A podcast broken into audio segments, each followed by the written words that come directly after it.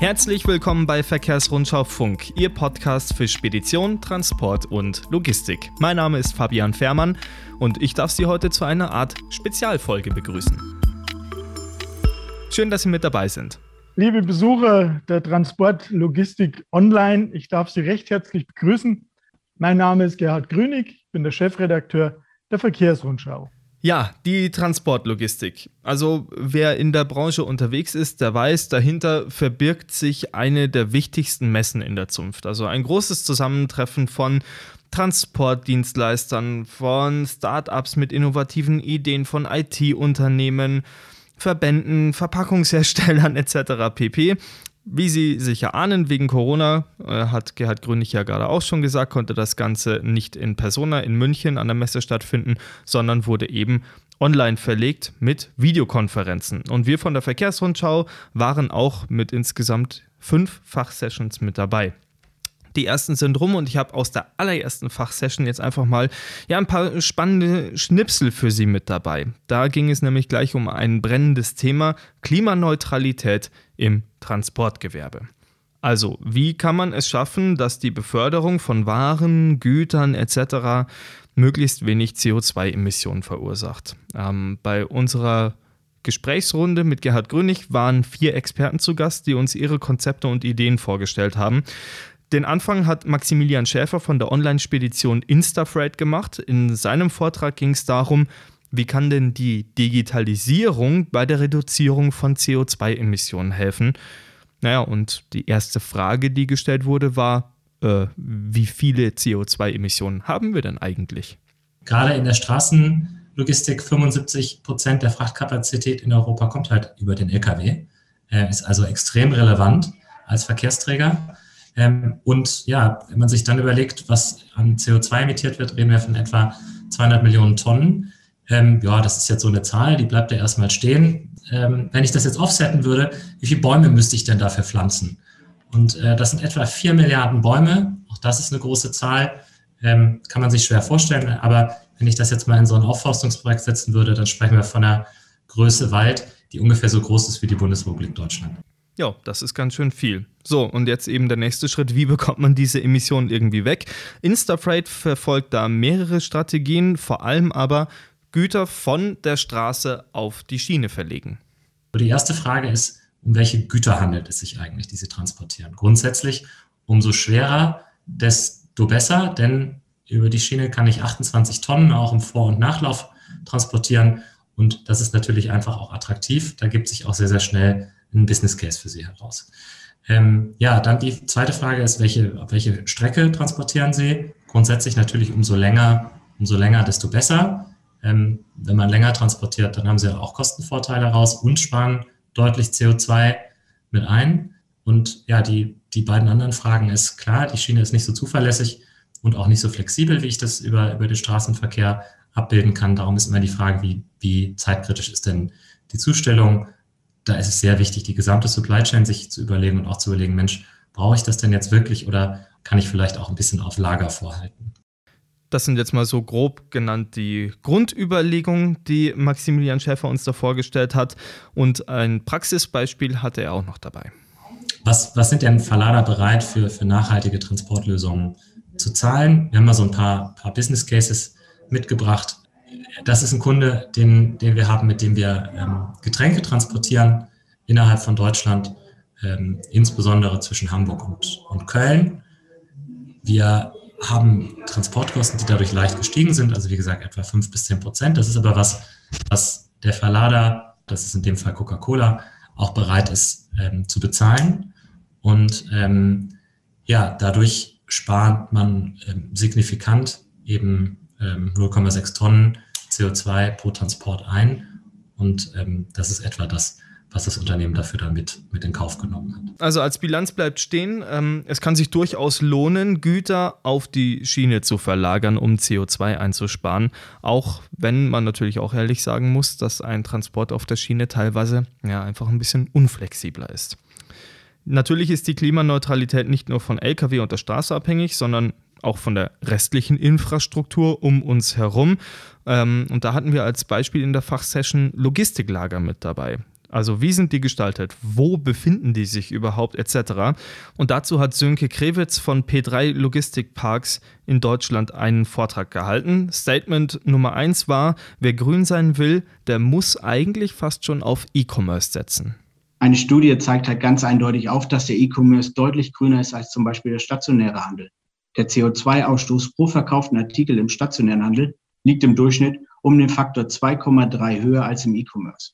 Die Gründe sind dafür ganz vielfältig. Zum Beispiel werden weniger Stores durch Strom versorgt und die Waren werden auf der letzten Meile gebündelt.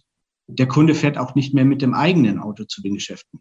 Alleine 30 Prozent der Klimawirkung beim Einkaufen entfällt auf den Kunden zum Geschäft. Doch trotzdem müssen logistische Unternehmen dafür sorgen, dass der Fußabdruck der Lieferkette noch deutlicher reduziert wird. Klare Sache. Die Frage ist, äh, wie kann das passieren? Kiewitz hat als Beispiel den Bau einer modernen Logistikimmobilie genommen. Dabei konzentrieren wir uns äh, auf die Reduzierung des Material-, Energie- und Abfallverbrauchs. Alle Gebäude sind natürlich mit LED-Beleuchtung und Wärmedämmung ausgestattet. Ähm, generell ist sowas mittlerweile Standard, nicht nur bei uns. Außerdem bauen wir auch mit Holz anstatt mit Stahl und Beton, da die Produktion äh, viel CO2 mit sich zieht. Jedes Bauprojekt beinhaltet auch das Pflanzen von Bäumen sowohl innerhalb als auch in der Umgebung des Parks oder das Anlegen von Insektenhotels oder Bienenstöcken. In Neubrandenburg zum Beispiel bauen wir gerade ein Verteilzentrum für Amazon und haben dort ein Habitat für Zauneidechsen zum Beispiel angelegt. Und genauso sagt Kewitz, ist die Wahl eines richtigen Standortes wichtig für eine nachhaltige Logistikimmobilie. Ähm, vielleicht haben Sie auch vor ein paar Wochen bei uns bei Verkehrsrundschau Funk äh, die Folge über Mikrodepots in Innenstädten gehört ja, auch das kann eine mögliche Zukunft sein.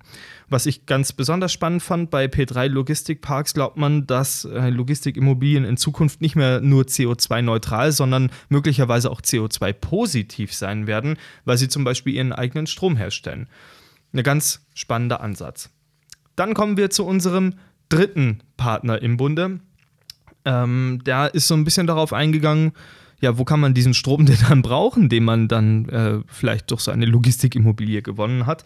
Ähm, wir haben nämlich Sascha Henke von Renus Logistics eingeladen. Das Unternehmen bietet Transportlösungen verschiedenster Art an, vor allem und unter anderem auch mit Lkw und ähm, hat unter anderem auch Lkw mit Batterieantrieb im Fuhrpark.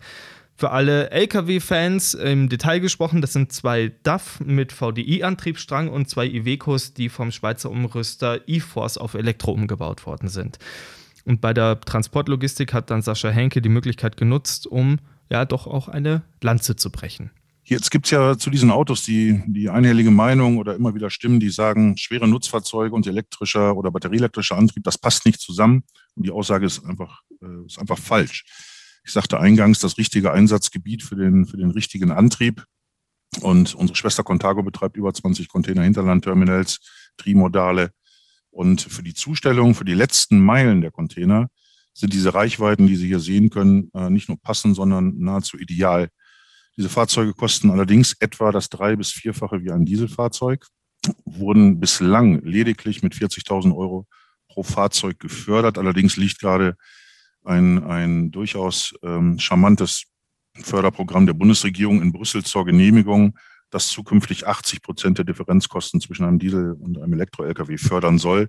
Und dann wird es natürlich auch für deutlich mehr Unternehmen interessant, sich so einen LKW mal anzuschaffen. Ja, und dann hat Sascha Henke auch noch ein, ein spannendes Thema angesprochen, die Oberleitungs-LKW. Ja, ähm, da werden jetzt einige die Hände über dem Kopf zusammenschlagen. Die Dinger sind auf jeden Fall erstmal optisch gewöhnungsbedürftig, das kann man auch mal festhalten. Und da gibt es halt Leute, die sie als große Chance sehen und manche, die sie eher blödsinnig finden. Äh, auch hier haben wir eine klare Meinung. Wir sind weit weg davon, die äh, deutschen Autobahnen äh, mit 4000 Kilometer Oberleitung zu versehen, sondern für uns geht es im Moment darum, einfach mal auszuprobieren, ob man vor den Toren Frankfurts, vor den Toren äh, Hamburgs von mir aus ein Fahrzeug während der Fahrt aufladen kann, um dann innerstädtisch batterieelektrisch zu fahren. Das machen wir jetzt mit einem Dieselhybrid und der nächste Schritt muss natürlich sein, ein, ein elektrisches Auto darunter durchzuschicken. Für all diese Fahrzeuge, die Sie jetzt hier gesehen haben, gilt leider Folgendes. Es sind Prototypen oder Kleinstserien äh, und man muss mit Ausfalltagen leben, teilweise auch mit Ausfallwochen. Das gehört bei so einer Pionierarbeit einfach dazu. Ähm, aber das soll niemand abschrecken, an, an, an diesen Geschichten trotzdem äh, teilzunehmen. Wir müssen irgendwann mit neuen Technologien anfangen. Ja, da ist was Wahres dran. Die ersten Anfänge beim Thema Wasserstoff gibt es auch schon. Der wird ja als, ich sag mal, der große Heilbringer im Fernverkehr gesehen. Auch da ist Henke in seinem Vortrag noch kurz drauf eingegangen und hat unter anderem auch Bezug zum Hersteller Nikola genommen. Sie erinnern sich, das ist das Startup aus den USA mit den vielen Schlagzeilen, ähm, das jetzt mit Iveco das Modell Tre bauen will. Wir haben den mal beispielhaft genannt. Äh, das ist ein Hoffnungsträger für uns. Ähm, äh, wir sind oder nach unseren Informationen, ich habe diese Fahrzeuge sehen dürfen in äh, Turin, nach unseren Informationen werden die im nächsten Jahr batterieelektrisch mit einem Serienauto auf den Markt kommen und hoffnungsvollerweise ein Jahr später mit der Brennstoffzelle, mit der Wasserstoffkombination.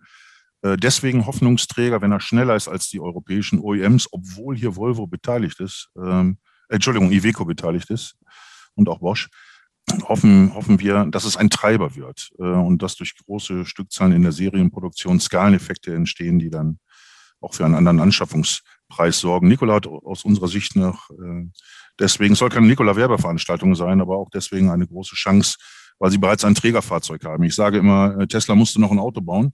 Äh, das, muss, das muss Nikola nicht, weil Iveco das Trägerfahrzeug stellt.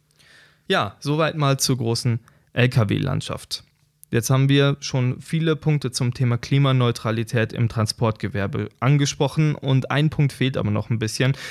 Es ist ja nicht möglich, jede CO2-Emission zu verhindern. Es wird immer irgendwo einen Teil geben, der ausgestoßen wird und ähm, das ist ganz normal. Und an diesem Punkt beginnt auch ein bisschen die Arbeit von Climate Partner. Das Unternehmen entwickelt Strategien, wo erstmal grundsätzlich eingespart werden kann und wie dann am Ende, wenn nicht gespart werden kann, eine Kompensation aussieht. Darüber hat dann Jan Tesche bei Oglo aus dem Customer Management von Climate Partner gesprochen. Ja, wie, wie gehen wir denn voran, wenn wir, wenn wir Klimaschutz betreiben für Unternehmen? Ähm, das gliedern wir generell in, in fünf Punkte. Davon sind die ersten beiden, sage ich mal, das ist das Fundament, ähm, weil wir natürlich wissen müssen, wie viel, wie viel CO2 müssen wir denn kompensieren. Das heißt, in den ersten beiden Schritten geht es darum, Treibhausgasbilanzen im Englisch Carbon Footprints zu erstellen. Ähm, das ist ganz, ganz am Anfang der, der Corporate Carbon Footprint, das heißt die Unternehmenstreibhausgasbilanz und dann etwas auf granularer, feinerer Ebene ähm, die Product Carbon Footprints. Ähm, wenn, wenn diese Werte stehen und man dieses Fundament gebaut hat, ähm, dann kann man daraus eben Klimaschutzstrategien beziehungsweise Reduktionsmaßnahmen ähm, ableiten, die dann unternehmensspezifisch eben entwickelt werden und umgesetzt werden.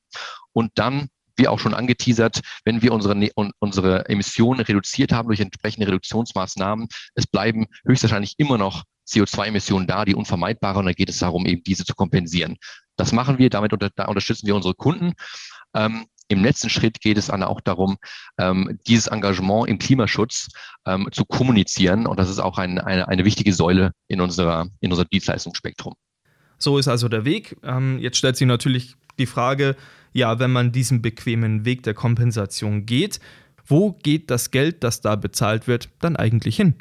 Und die tatsächliche Kompensation wird dann so durchgeführt, dass ähm, wir als Climate ein Portfolio an ähm, Klimaschutzprojekten rund um die Welt ähm, haben, ähm, unterteilt in verschiedene Kategorien, äh, mit denen wir zusammenarbeiten, die wir sourcen, die wir selber mitentwickeln, wo wir investieren und eben nachweislich zertifiziert ähm, CO2 einsparen oder kompensieren. Um mal die Kategorien durchzugehen, das wären dann hier oben links die Green Energy Kategorie, also regenerative Energien, wir haben Nature-Based Solutions, was die Waldschutzaufforschung, aber auch nachhaltige Landwirtschaft ähm, und auch äh, Social Impact ähm, Kategorie. Das ist zum Beispiel ähm, Unterstützung von, äh, von regionalen Projekten, wo ähm, saubere Kochöfen eben eine Alternative bieten zu einem, ja, einem Kochen von Mahlzeiten oder einem Aufkochen von Wasser über offenem Feuer, was relativ, zu relativ viel Emissionen führt.